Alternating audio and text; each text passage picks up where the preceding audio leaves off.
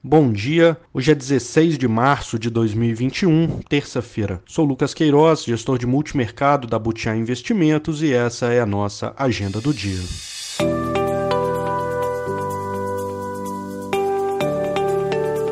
No exterior, saíram dados na Europa agora pela manhã Alemanha, o índice de condições atuais veio em menos 61, consenso de menos 62. O indicador segue mostrando um lento avanço desde maio do ano passado.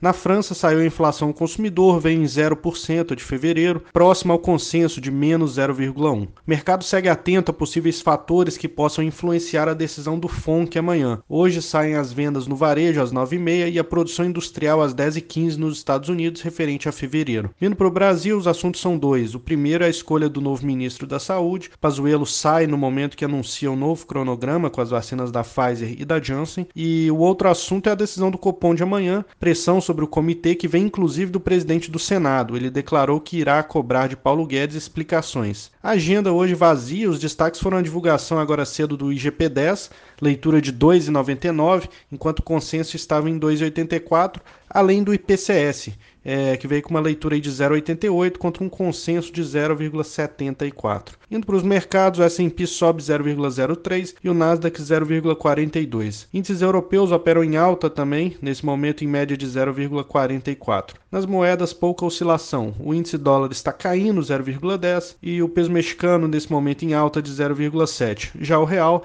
cai 0,17 nesse momento. Essas são as principais notícias de hoje. Obrigado, um bom dia a todos e até amanhã.